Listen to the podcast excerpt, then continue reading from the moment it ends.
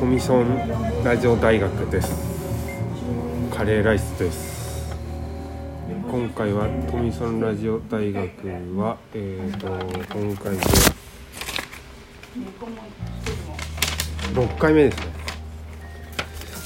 えー今回6回目は、えー、とゲストの方を迎えてその方のいろんなお話を聞きたいと思ってます。ゲストは桑健さんです。よろしくお願いします。こんばんは。あすいません。ちょっとねあの今日はいろいろあのご足労いただいてすみません。ありがとうございます。よろしくお願いします。ますあのー最近どうですか？お元気ですか？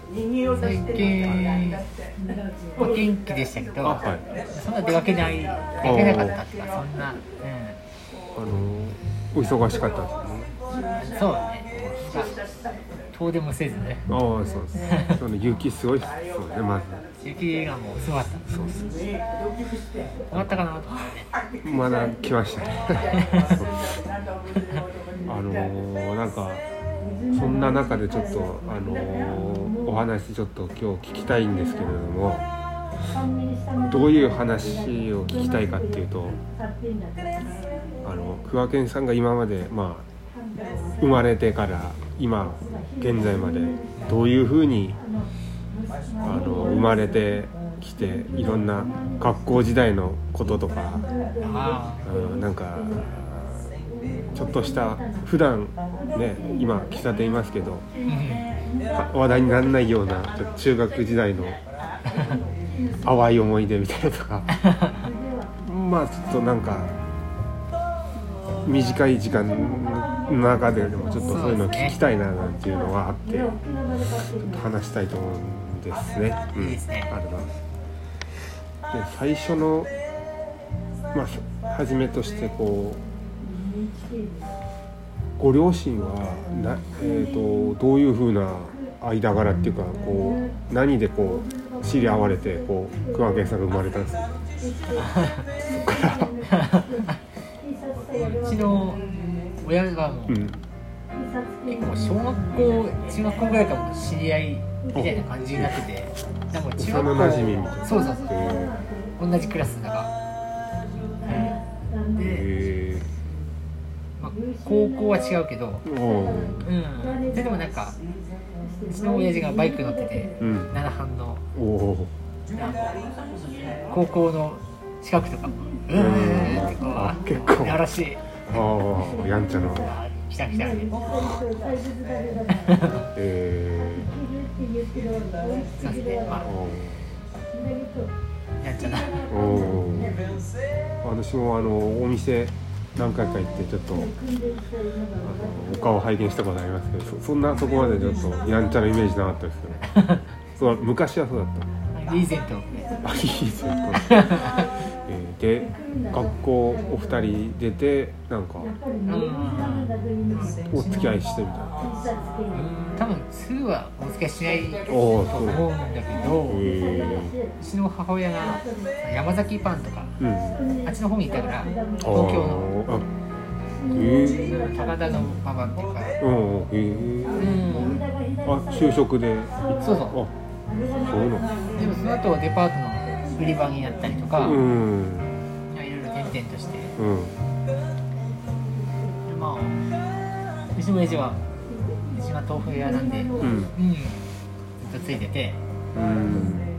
あでその親父さんは東京いた？いやもうずっと米沢。おー。米沢ですもんね。そう。なんでこう戻ってきてそういうふうに？まあうちの母親が、うん。うん、やっぱ戻ってきて、き合いたいと思ったんじゃないかな。え いや俺もそれ詳しくは。詳しくあ聞いてきます。ああそうなんだ。そうね。そうでもなんかそういう色あったんですね。そう。あそう戻ってきてまでみたいなね、うん。そ うちょっと思っちゃうよね、う。んやっぱ今の時代。うん。へえそれであのまあ結婚して2人結婚して。そうそう。もう23に結婚。23ですぐ生まれた。これ2番目なんですよ、うん。あ姉が23年して。そうそう。もう俺生まれる時は29だったから。あそうなの結構時間経って結婚してから。あ、三三年ずつその姉が26 24ぐらいかな。おおその後20あそう。えうん。まあ住んだねあ兄弟が何何人？うん3人。三人ですね。あじゃあ下にも。妹がいますあそうか。それも知らなかったです。あそうか。お姉さんと妹さん。そう。彼君は？私はえっ、と妹と弟。えー、そうなんだ一緒あ初めて知りました。そう。そうそうなんかそれでえっ、と生まれてちっちゃい頃はどういう子供だったんですか？歳から記憶あんねんお3歳っていうとまだねやっと歩いたぐらいちょっとねそうね。でね。うんまあ、え幼稚園米沢幼稚園だけー、ど片足で歩くのが好きで。ケンケンパーみたいな。ー、そういう。片足でこうてんてんってジャンプして、なんかあるっすよね。ね。ま、丸があって。あそうそうそう。丸があって。あのチョークで書いてー、うん。あれあるよね。あのなんか治療コレイとか。ねああれ遊び遊びが好き。えー、その音楽の目覚めは結構あのまだあれですか？もう先。あでも小学校ぐらいか小学校のなうん。最初に買った CD とかは何ですか？うんと最初に買ったのは、うん。僕アニメとか好きだったから、は小学校4年ぐらいの時に、い、うん、さくらんぼテレビであられちゃん放送してておあられちゃんの曲だったかな。ーででんででんでんでんってやつですいやなんかかあられちゃん新しいやつ。か顔でかいってやつかな。あ。顔でかいああいつはあいつは顔あのせんべいさんのやつかなうん顔あの CD を。あれが最初です面白いな。あそれはちなみにどこでそれはアカシアレコードっていうとこえー、あ地元の。ろ地元の、うん、なくなっちゃったんですけあレコード屋さんレコードも売ってて、うんえー、知らなかった。うんちょっと前に、うん、閉店しちゃってああそうなんですでそこで結構ヒップホップとかも売ってたけどああそこは結構買ってたけどあえー、アカシアレコー。ドにえー、そのまあ小学校の時とかはなんかどういうふうに過ごしてた？んですか小学校の時うん。結構面白かった。ねおお、スポ少とかそういうのもやってた。ああ水泳とか。水泳ですか？えー、水泳したんですえなんか俺頑張って6級までだったよー、おーなんか。1級1級までやるんだけど。はいはいはい。全然そういうのは向いてなかった。ああそうですか。水泳な水泳とか。う勉強はどうだったんですか？得意なん得意の勉強？うん。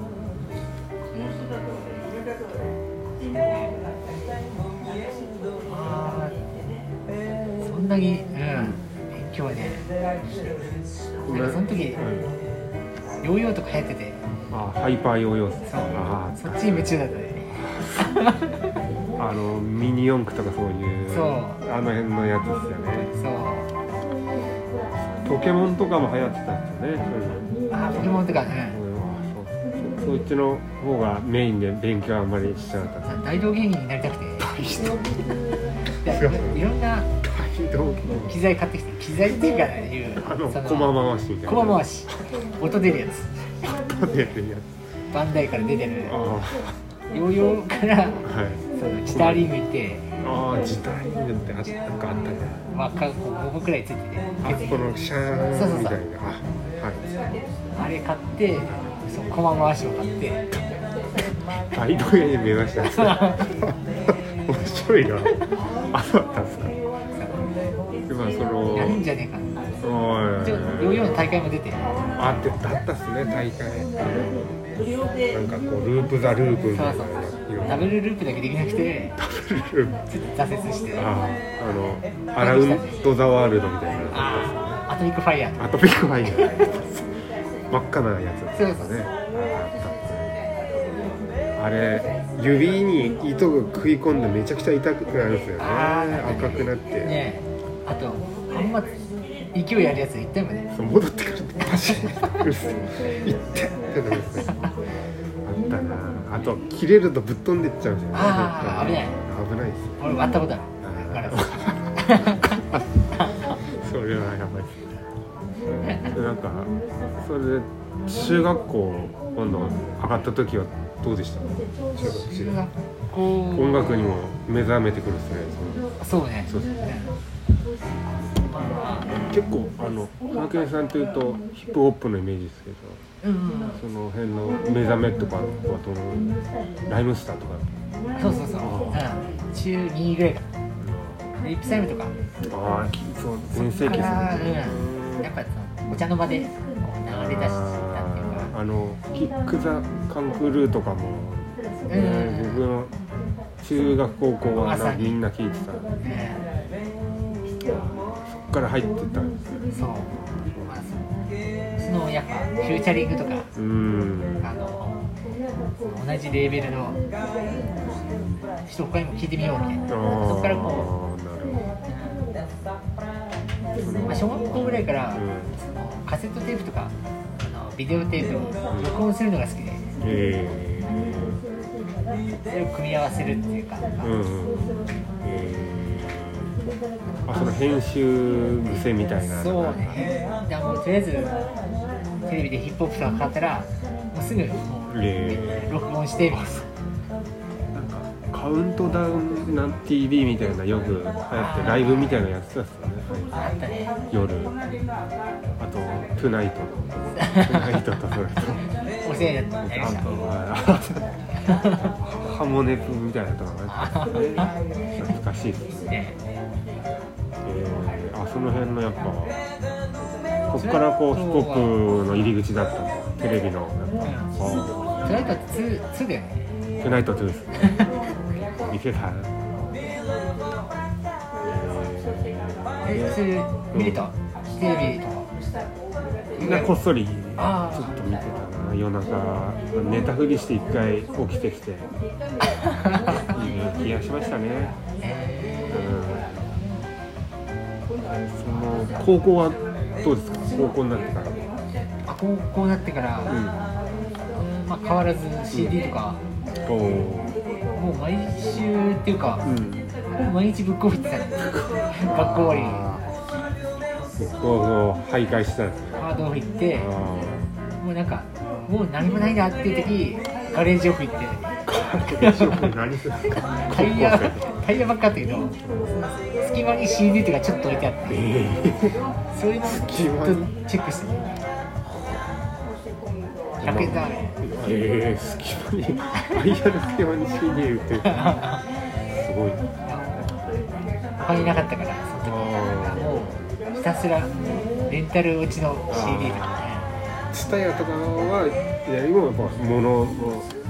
僕はあのツタヤで10枚とか借りて MD に落としてたんで、うん。そんな感じだった。んです俺も MD だっ MD ってやったなんか64倍速みたいなのあるよ。なんかあさ音質悪くないけうん。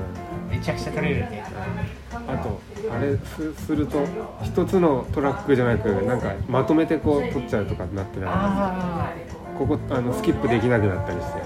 あ それはそういうのあったっすねあれ曲間が空いてないとその曲を一曲とこう認めないで次行っちゃうみたいななんかそんな確かあったと思うんですよね。なんか長渕のライブ版とかで「あー」とかってこう止めるとその一瞬をなんか区切って別の曲として認識しちゃうんですよね。全部トラック分けされてなんか一応本当はされてるんだけどご誤差誤認識しちゃうんですよねへー。M2 が。長渕聞いてたんだ。長渕大好きだ。ったでそれ高校の時？高校の時は長渕はええ。めちゃくちゃ聴いてましたね。シャボン玉とかちょっと聞いてたっすね、俺その時なんかうん、結構そのボーイングステーティとかさああそうそれも聞きたかったね岩健さんってそのヒップホップも好きだけど結構青春パンクとかのもう意外と入ってるっすよね。俺は中3ぐらいかな。あなんかその好きな子がう。んモンパチとハイスタどっちがいいって言われてでもその時俺どっちも知らなくて。えなんかあモンパチってちょっと可愛い名前だなと思ってモンパチって言ったらやっぱりって言ってくれてー、えなんー、かこういい感じになったけどはいはいなんかあ可愛いなみたいな。あその子もモンパチの方がやっぱそこはモンパチ派だった。んですよモンパチって言って何ますが違うなんでその2つにあれした？の派閥があったんですか？あのビートルズとディランみたいな感じで。あー。モンパチかハイスタかみたいなついなんかあったかもね。えー、リップかキックかみたいな。あー。ちょっとポップかあのストイックかみたいな感じなんですかね えー、僕はハイスタですね。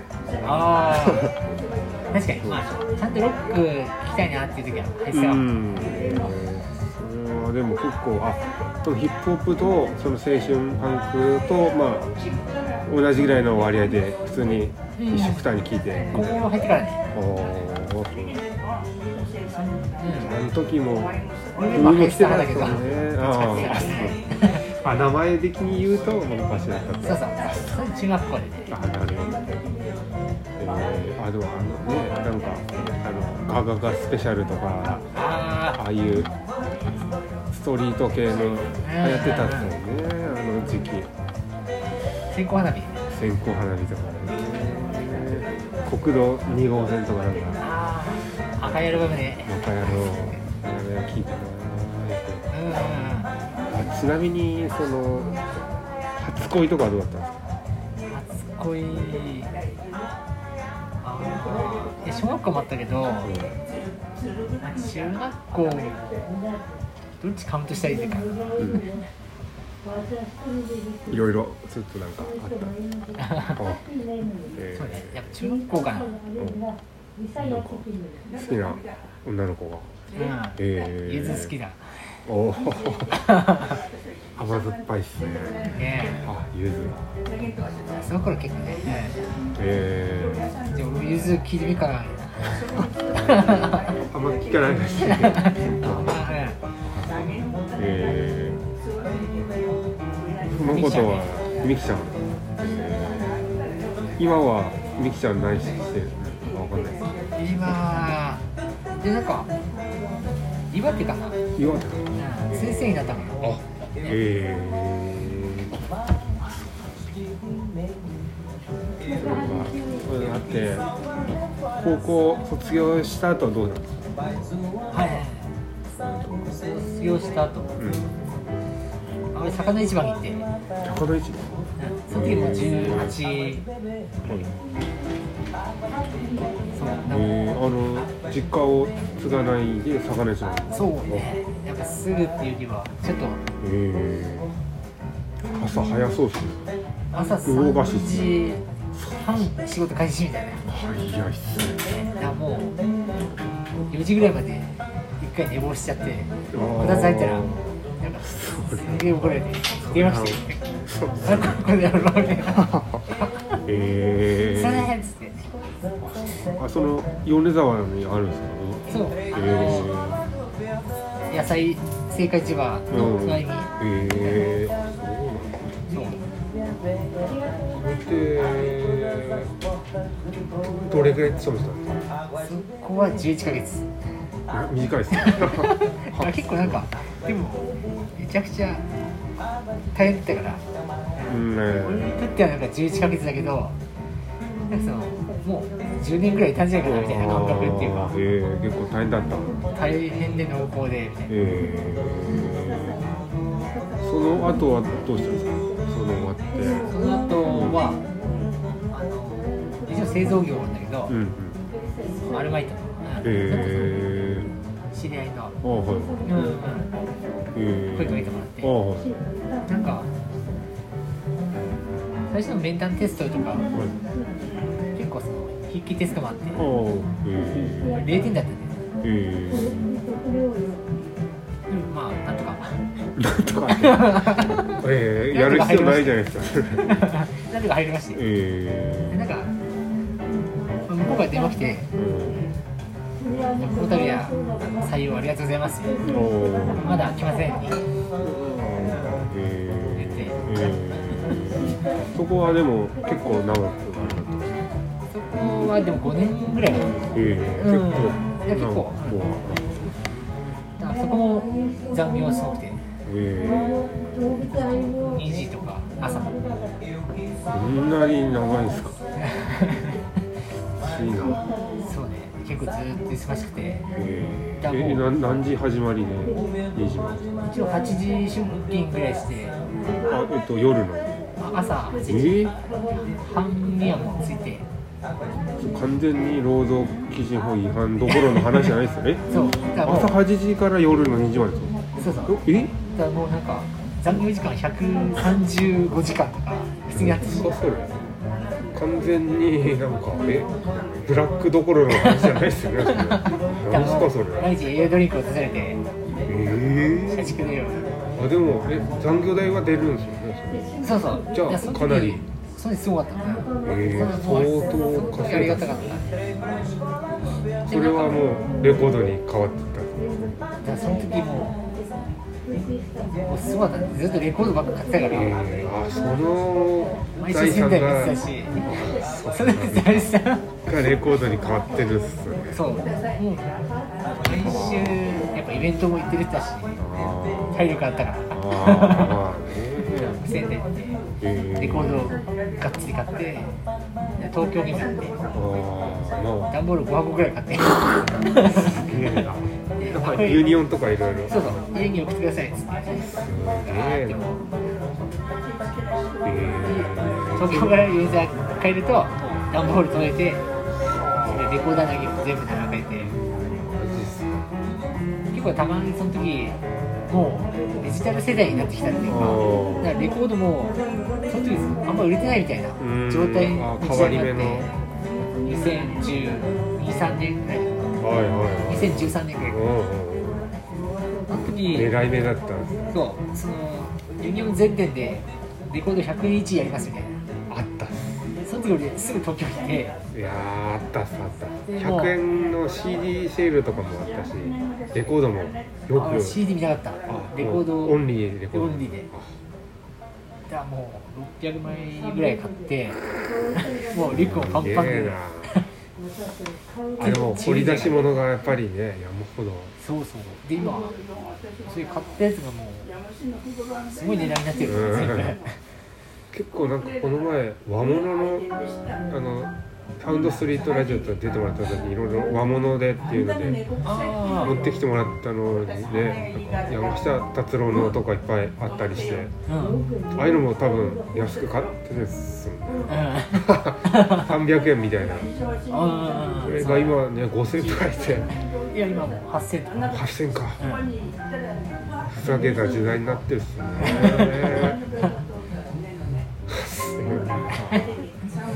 内容はね普通に一緒なんでやっぱね。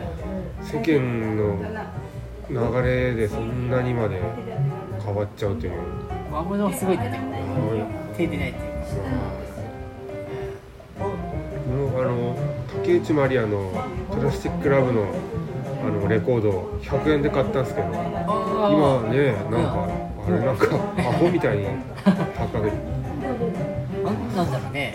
みんな欲しいからかな流行ってる。流行って飾りたいみたいなおそういう人もいる。とかえー。まあでもいい曲はわかるけど、まあ、聴こうと思えば YouTube でねタダで聴けるのに物で8000とか出したくなるんですかね今。でもなんかこう違法アップロードっていうかさー。全然そういう竹内まりやさんじゃない人がこう曲上げてたりするじゃん。そあしたらその人になんか懐にねあうん。何億再生とかね。大変だよね。うん確かに。あでもその DJ を始めたのはいつぐらいから？ああもともとその魚市場時代、ん。18ぐらいかなうん。その時ターンテーブルとか欲しくって。ああはいはい。なんとかお金を貯めて。あのハードオフ先生ですか？いやこれ新品。オーディンっていうなんかオーディンあそこでジェミナイっていう安い探偵あやってる。私もお世話になってます。ダイレクトドライブじゃなくてもう輪ゴムでなんか回ってる。みたいこなことやっ 触るとぐんやぐん安い。であもあれでずっとやってて。えー、あだっていっぱいねぐちゃぐちゃやるわけですから相当負担が。だからミキサーもなんかもう音量と横フェーダーしかないみたいな。そういうミキサーだしえー、まあ最初はね。そうだからそれでずっとやってて。えー、あでもそのスクラッチみたいなのもそういうの買ってもう練習それくらいからし始めて。そうねちょっとずっとこうその時は買えなかったけどそのセット3万で売ってて。えー、あ全部合わせて。そう。じゃあくださいっつって。えなんなんだこりゃみたいなねー、これでみんなやってるのかみたいな。分かんないから。あその時ーえー、なんかそのテクニクスっていううん。機材がいいぞみたいな。あやっぱその教材の DVD とかも買ってあーたしはい。なんか上手い人の DJ とかみんなテクニクスとかうベスタとかんなんかなんでそういう音出んだよね。なんか俺がまあやねったりするとなんか全然切れてないっていうか音が。なんかうんまあそのぐやぐやしてるしなんだ機材の問題でやっぱりどうしてもいくらちゃんとしてもこうなっちゃうという。そう。だから原因の機材だったっていうか。あーなるほど。全部意識テクニクスにしてうんもう12万ぐらいしてたまあねそれはセットでねだからもう注文してお題レコードで。あーお題のあ全部新品のやつ。そう。2010年ぐらいかな。ええあその財財産がある時期の。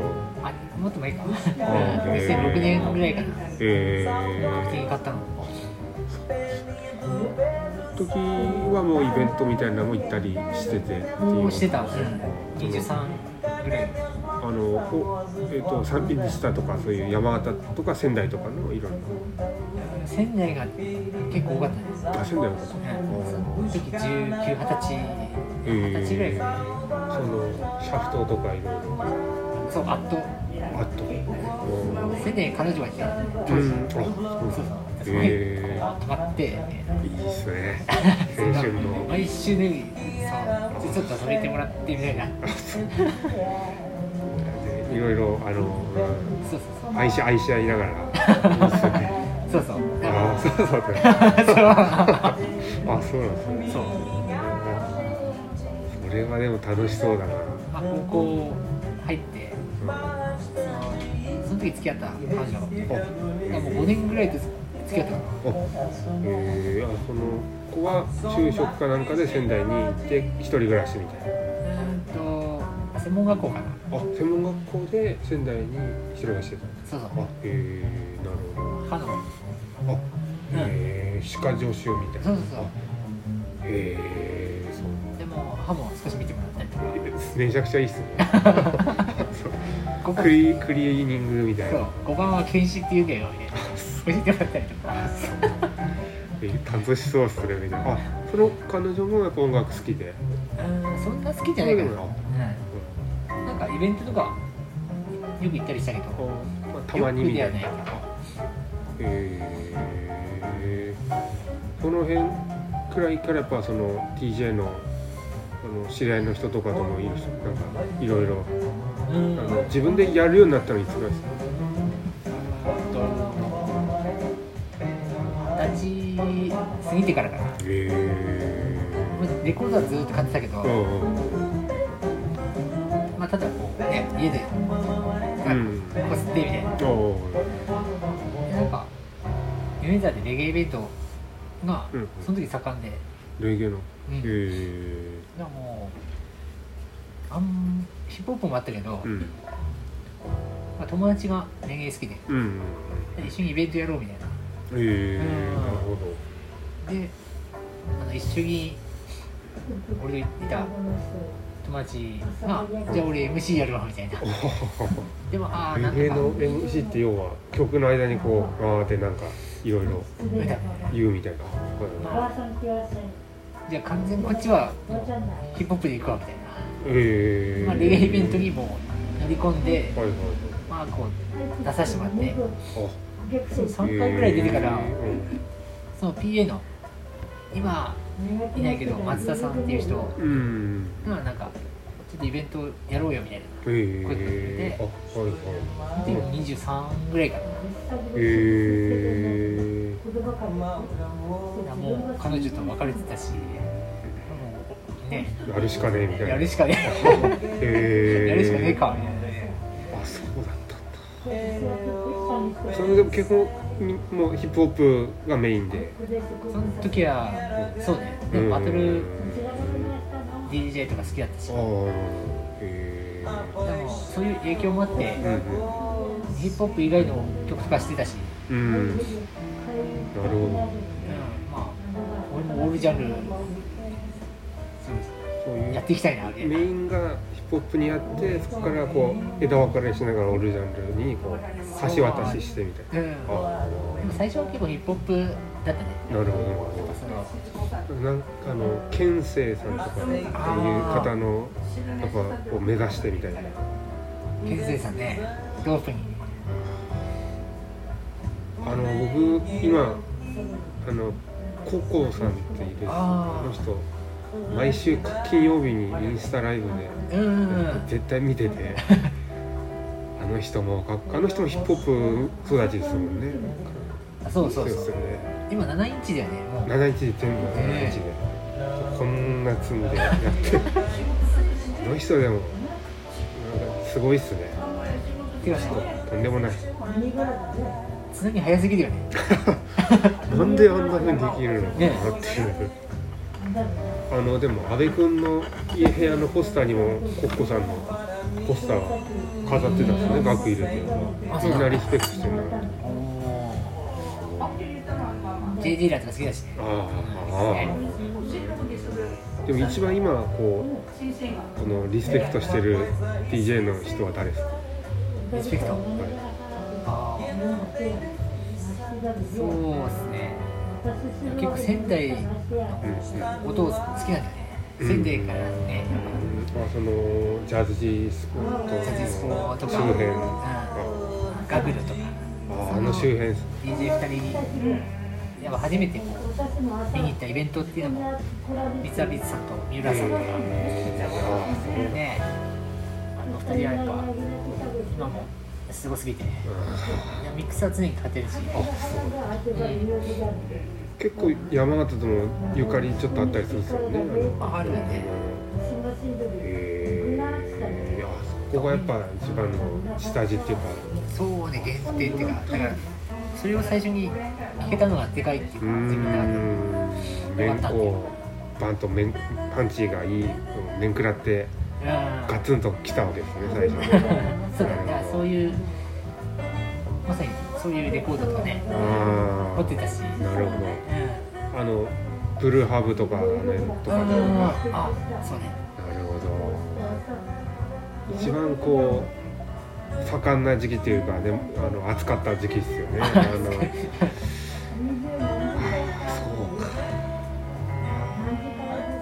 カリ君は私はもうずっとロックとかをずっと好きであでもレコード大学生の時になんか寮にいたんですけどあええ先輩がレコードクラブとか好きな人いて置い置いてって。そどこの東京？あそうなんですよ。なんかえー寮にいたんですけど八王子の方のえそれでさだまさしとかなんか置いてって。でプレイヤーもなかったからあの自分で買ってやってみたらなんかドクッとなってえええこれはと思って。針が落ちる瞬間っていうか。なんかうん。でそこからレコード買うようになってロックのばっかり買ってましたね最初えうんこっちの山形に戻ってきてあのラフレックに行ってあその原田君っていう友達と知り合ったんですけどあ彼になんかブラックマシンミュージックっていう野田勉の本を借りて、うん読んでこういうことだったんだと思ってハウスとか黒人音楽ってなんかチャラチャラしてるっていうか怖いとか思ってたんですけどパンクと一緒だなと思ってロあックとか。精神が。うん。でなんかズブズブそこからハウスなんとかとかディスコとかへブラックミュージックとかも買うようになって聴くようになってえなんかイベントをしたよねラフレックなんか素敵な3人中 3, 3年ぐらいね3人でやってたっすね。からもうロック以外もいろいろあの昔から CD とかいっぱい買っていろんなジャンルの聴いてはいたんですけどレコードを買ってこうがっつりこうあの背景みたいな意識してあ聴き始めたのはそのブラックマシンミュージック読んでからです。でかいんだ。でかかった。ですこれもあれで変わったかもしれないです決算決算さんって山形だけど当時米沢に住んでてうんうんこっちに転勤っていうか。うん。でその時これやべえから呼んでみみたいな。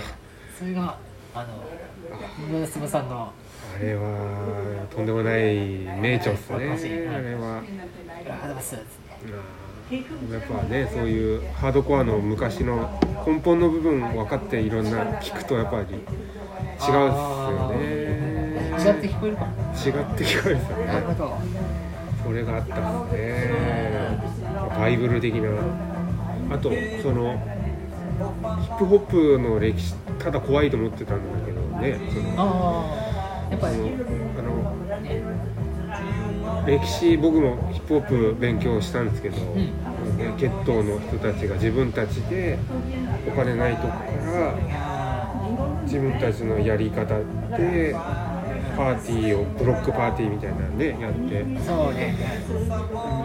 でティっていうんでそこからね自分たちの文化を作ってってああいうふうに今までこう時代築いてったとか。それ知ってヒップホップも聞くとかっこいいなって 背筋伸びる感じになってきてっていうのは。まあそれでなんか2枚使いでこううん。音をつなげるってういう。ん。させるそれでね。あの日本も伊藤聖子はただの変なおじさんだったけど あんなやばい人だったんだみたいな、うん。伊藤聖子の見方が分かるんだけど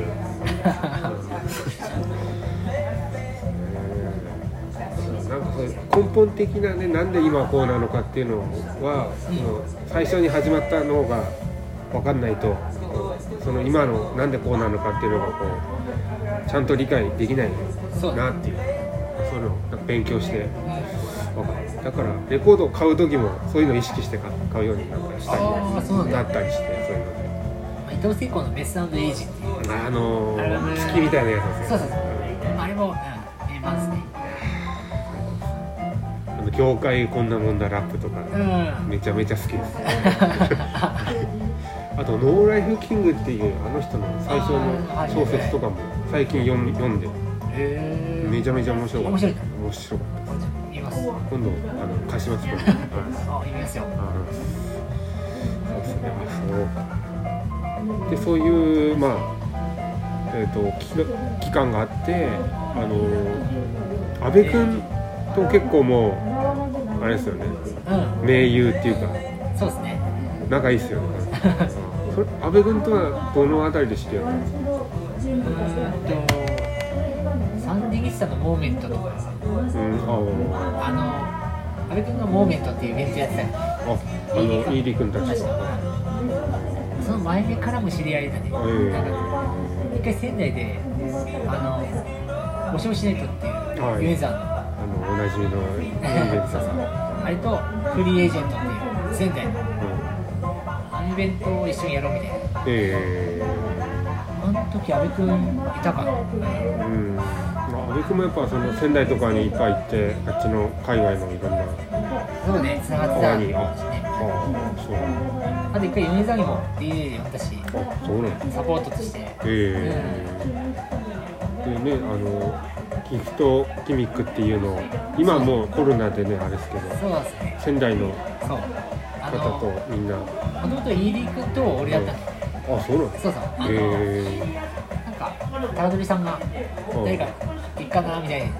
DJ で。うんうん。あじゃあ阿部君いいんじゃないですかね。みたいなそれで後から阿部君が入ったんですね。そうそう2回目ぐらいから。あええで仙台の陣営もこう呼んで一緒に。そうそうそう。なるほど。でもなんかいい感じだなみたいな。うん。いやあれ僕も何回も言ってますけどめちゃくちゃ楽しかったですね、よかったですね。あれえもう今はどうなんですか？今は開店閉業みたいな。はいはい。じゃあいろいろ落ち着いたらまた再開するかん感じの。ざーっと言いつけてね。なるほど。僕もなんかいろいろいやあの一人で考えてやってたけど何にもできてないですけど。一人考える。あのオスチルアウトみたいなちょっあとイベントを自分でああれも面白かったね。結構あのの喫茶店とか。でやってその二人阿部君とあそこコーヒーさんにねもうん美味しい。ですエねスプレッソ。うん濃くてうまいです。よあれやばいね。うん。なんか本当のコーヒーっていうか。そうですよね。あれ横浜から仕入れてるみたいですよね。本場のやつ豆を。めちゃくちゃ少量なんだよね。エスプレッソが少ないんですえよこれみたいな。そうそう。あれでもあそこ面白かったです。テラスみたいなところであのね ジェンガしながらね。そうそうあの ST404 とかライブしてくれたんですね。彼はサンプラー深いですから鍋 うん。曲も入れてねきた。のうん。なんか絶賛してましたね新しく出た ST404 の新機 MK2 種だから。うんうん。あれはやばいって言ってあの波形出るんですよね。ああれは大絶賛で。でも今僕も買いたいと思ったんですけどもう売ってないみたいですよね。あそうだ。追いつかないみたいへな5万5万とえでも5万だったら買いたいえちょっと前に買っちゃったんだよね。あ。その SP404 の SX っていう。あかだってあの赤いのやつ持ってなかった。それともうもういもう一台。あの SP404 の MK あもう新作もう出ないだろうと思ったんだあ半年前ぐらい。それが出る全然情報なかったじゃん一切。なかった。いきなり来た。もう終わったなみたいな。じゃああちょっと買ってみっかみたいな。え買って半年ぐらいしたら 急になんか新作出ますみたいな。ああれももうそろそろ多分また再販っていうかあそっか。追いつくのかな。もう買おうかなみたいな。ささ話であれやっぱり、ね、あのエフェクトのかかり方がええぐいんですよねあれ。あそうなんだああのそのシリーズっていう。あそうだうん。ねでもなんか初代が初代特有の音があうるん。僕もんでコンプのかかり具合とかあバイネルバイネルシムだっけ？あはい。そのエフェクトがあ初代一のレコードに近い音を出してくれてる。うん。それ新しいやつはどうなんだみたいなとかそのなるそれの次の SX がそんなになんかちょっとほどうんそういう。ちょっとみたいなうん。とこあったんだよね。SD カードぶっ込めるやつです。よねそう。最初のやつはフラッシュディスクだけど、うん。初代の方が人気あるっちゃあるあの阿部君に僕譲ってもらったんですよ初代。あそうだね。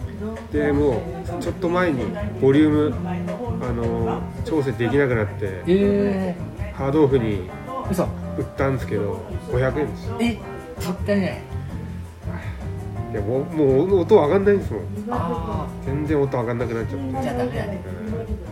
うん。なんであのフォノイコライザーかますとなんとか音でかくなったんですけどあとキャンセルセレクトをしながらこうつまむとあでもマスター音源を入れるねな。んかあダメだったんですダメなんだそれもダメでわかんないけど修理ってあれできないかうーん。でもなんかそれも聞いたらそれだったら新しいの買った方がいいって言ってただ500円かと思って。500円やばいね。だから今僕のあれがありますよハードオフおお多分1000円ぐらいで売ってるんですかね。わかんない。1500円ぐらいいや俺もなんかあの米沢のハードオフにカオスパッドってあるじゃん。ああはい。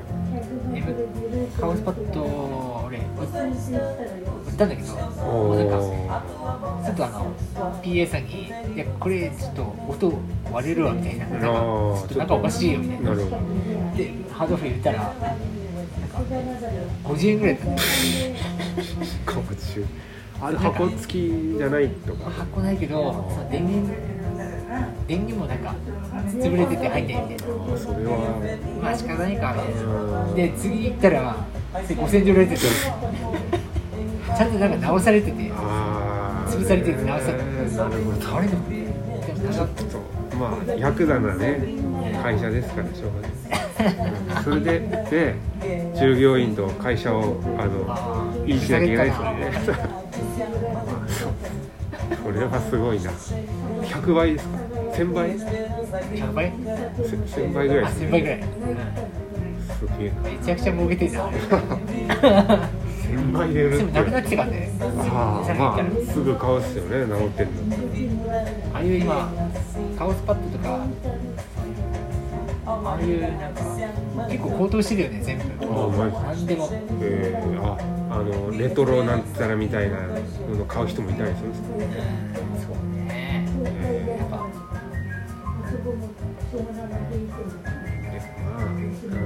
のたそういうあの流行もまあ何年かしたら終わるでしょうけどね、J は回るって言いますからね、うん。うん、山下達郎気持ち悪いってまた言われるように。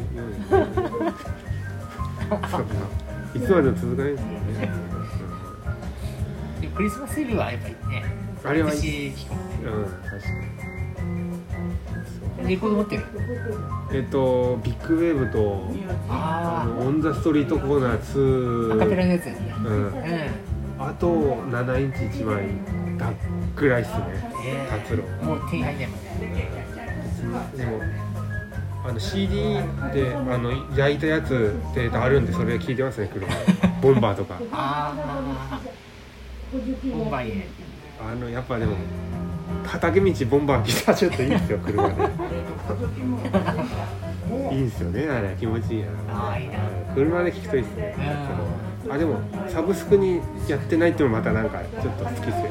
えそうなの？ないですよ達郎さんは。えー、だから高いのかな？多分そういうのもあるかもしれない。ですけど、まあ、CD は一応あるあったりするから。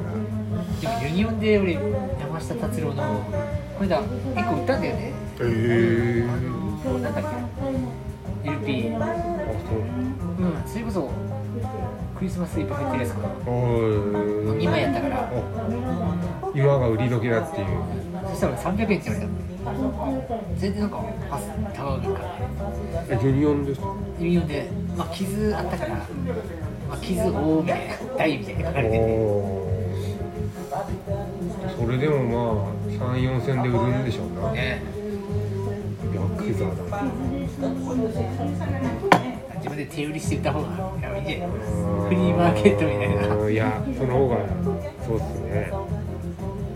うんそれこそメルカリとかで、ね自分が一番家事してるから。さあでも結局売っちゃったんですもんね。でも家にはもう一枚あるから。ああま結構。あいいやつが。あの10年前ぐらいに魔物が全然もうその辺でもうん。はう100円でもいはい一気にあったんだよね米沢の黄金時代があって。えじゃあその時俺レコードを持ってなくてだから和物をとりあえず100円で買えると思ってその時にもう一気に買ったんだよ。なるほど。和物で2枚使い練習してたし。もうレコード持ってないから。えー、それで傷いっぱいつきちゃったなみたいななるほど。あでもそういうのが逆だったし時代ああなるほどなあでもそういう結構言ってもねその当時流行って普通にもういらないって言って売ったやつは別にみんなそんな気づかずにそのままずっと置かれてたみたいな。宇多田ヒカルのレコードなんかも頑張ってたし。フファーストラブァーストラブも2枚100円ぐらいして2枚買ってもんかディープリバーも800円で売って。てえそれ800円で買って今相場見たら中古でバメス B ぐらいで2万5000円ぐらい。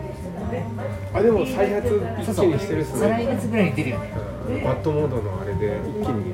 バットモードであれでもすごい一流どころのあのダンスフローティングポイントとかとやってるっすよね、なんかその辺のハウスの。プロテインポイント好き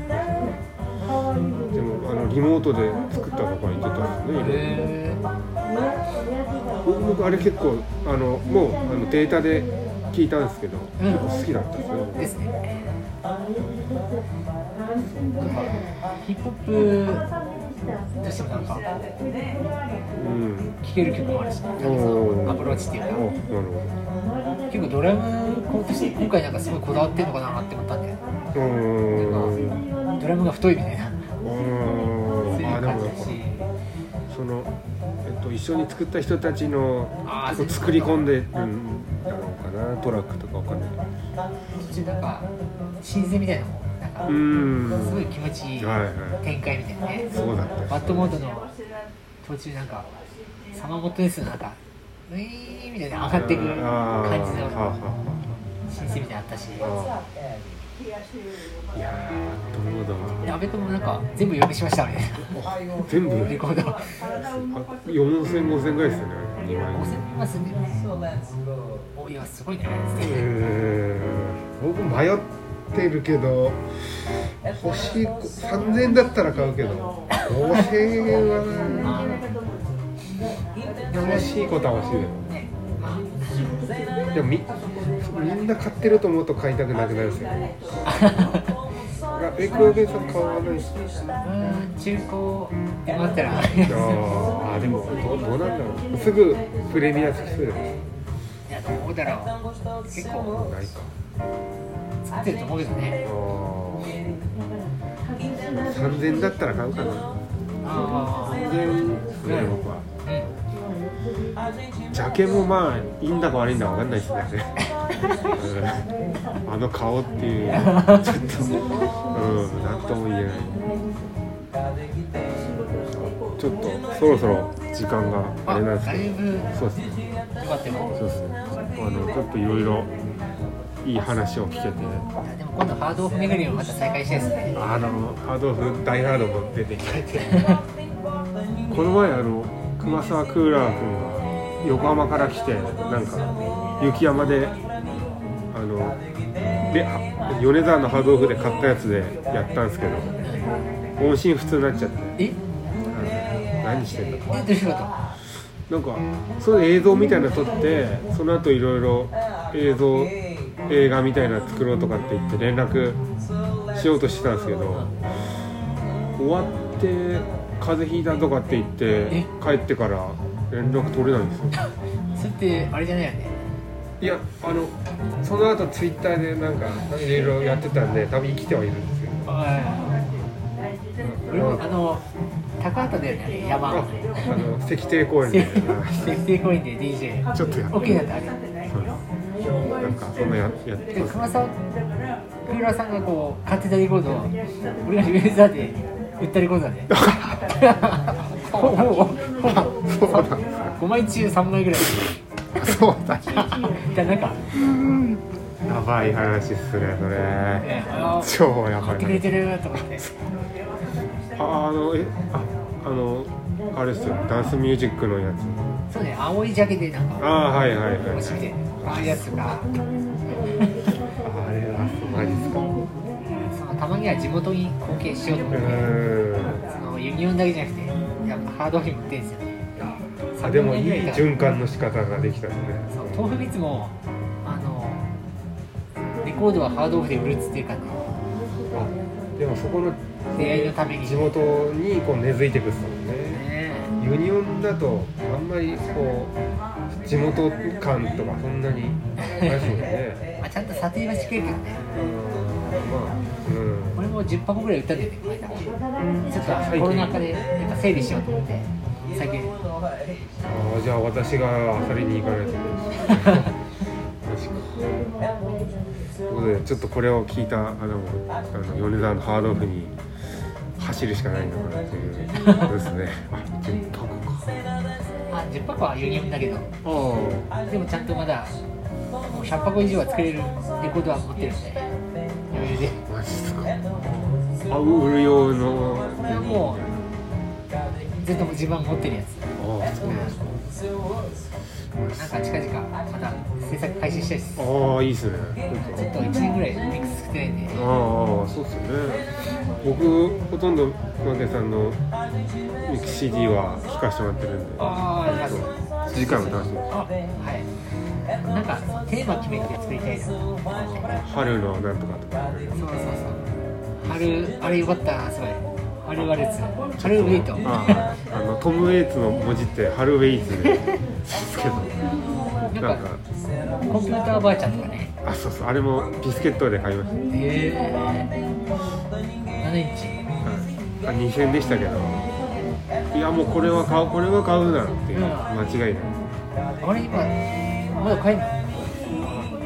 ビスケットにはもう僕買ったのでなかった。坂本龍一の原曲で。畳の上で踊りますみたいな。あれもうやばいね。なかなかあれもなんだっけな。あれ友川一樹だ最初イントロうがいから始まってねああそうあれ誰のうがいなのあのー、えっとああれですね。スネークマンショーのえサンプリング。あの細野晴臣さんの向かいですええあれもあの三沢さんからちょっとあのいただいたやああそうなんだ。つ使ってほとんど。でもあそこからそういう和物行ってそういう男っぽい。そ っちの演歌みたいに行って。はい。ともジャズ行って。うんいろいろ。最後はなんかアンビエントな感じでうん。すごい俺好きだった。いやーあの結構頑張ってねあれを作った仕事中聞いてましたね。あマジですか。うん。あ一日で作ったの？一晩で？一発撮りで。あと一発撮りまあ編集結構ちょいちょい頑張ったんですけど。えほぼ一発一発撮りで。あれ一応 CD として売ってんだよねそのドダナーズあ通販で。一応。そうやあれ